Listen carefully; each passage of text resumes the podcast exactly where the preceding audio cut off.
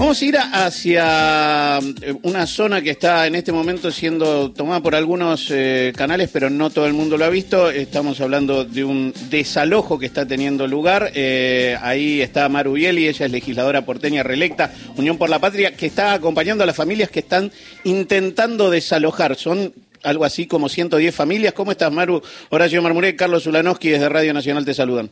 No, hola, ¿qué tal? ¿Cómo están? Sí, así es, son 107 familias de un conflicto que ya tiene 13 años en la ciudad de Buenos Aires, en Santa Cruz y en Cayata.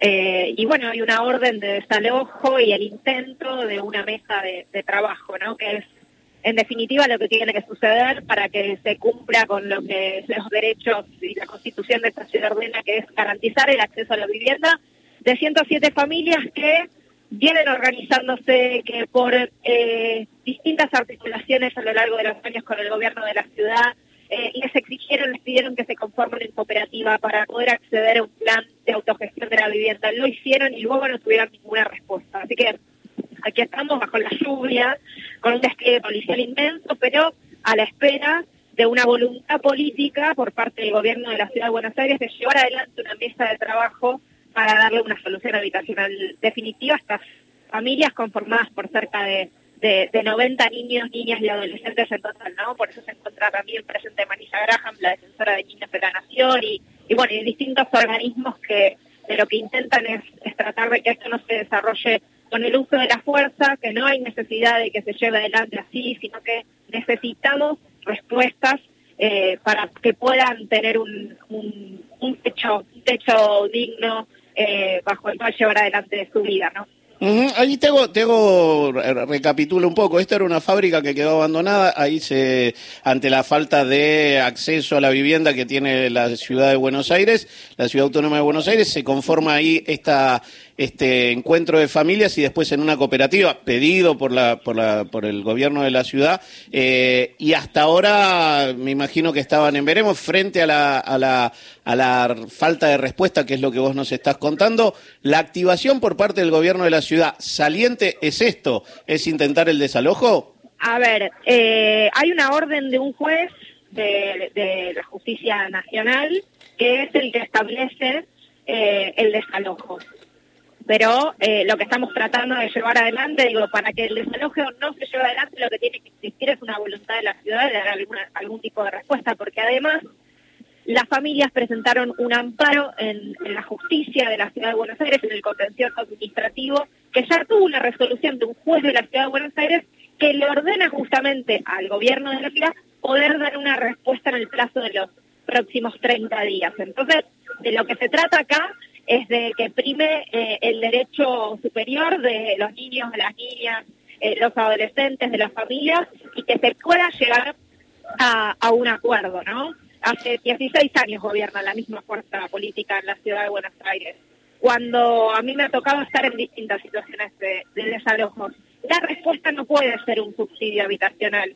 Subsidio habitacional de 45 mil pesos eh, para llevar adelante la vida en hoteles que no salen eso, eh, con condiciones que son súper precarias. Esa no puede ser una respuesta del gobierno, del Estado. Tiene que haber un acompañamiento, una solución transitoria, una solución definitiva eh, y estamos a la espera, la verdad, de que esta mesa de trabajo se constituya. Entiendo que hay voluntad del gobierno de la ciudad, esperemos, esperemos que eso se acompañe con recursos también eh, y, que, bueno, que entonces ahí el juez pueda suspender este, este desalojo que tiene ordenado para el día de hoy. Eh, legisladora Bieli, buen día. Eh, le quería preguntar esto. Primero, ¿quién es, si usted sabe quién es el propietario de ese lugar. Sí, sí. Mira, me va a salir decirte el apellido porque es difícil de pronunciar, pero sabemos que tiene un dueño, un propietario que adquirió el edificio por una subasta, ya con eh, la ocupación realizada, es decir, ya con la gente adentro eh, y bueno, que no, no fue muy propicio a tratar de pensar eh, soluciones, ¿no? Eh, para tratar de resolver este tema, eh, más que no sea por el uso del ejercicio de la fuerza. Así que es un, un, propietario que tiene también distintas propiedades aquí en, en el barrio, tanto en Parque Patricios como en La Boca. En definitiva, siempre son algunos de esos apellidos los que están detrás de de la apropiación o la compra de estos negocios, de, estos, de estas parcelas a muy bajo precio para desarrollar, llevar adelante algún tipo de negocio lo que acá me parece que, hay que ponderar y que hay que pensar es cuál es el rol del Estado frente a este conflicto entre partes, ah, si se quiere, ¿no? Ahora, usted ya dijo que, digamos, la oferta que puede hacer el gobierno de la ciudad es precaria. Eh, ¿Cuál sería, digamos, una oferta razonable y humana? Mira, yo creo que hay que pensar en, en dos plazos, ¿no? A ver, esto de escuchar a los vecinos y a las vecinas que son las que están eh, organizándose. En primer lugar, pensar una solución transitoria. Para pensar una solución transitoria, como te decía, no se puede pensar en, el subsidio habitacional, hay que ver en qué lugares estas familias pueden alquilar hasta que se lleve adelante la solución definitiva.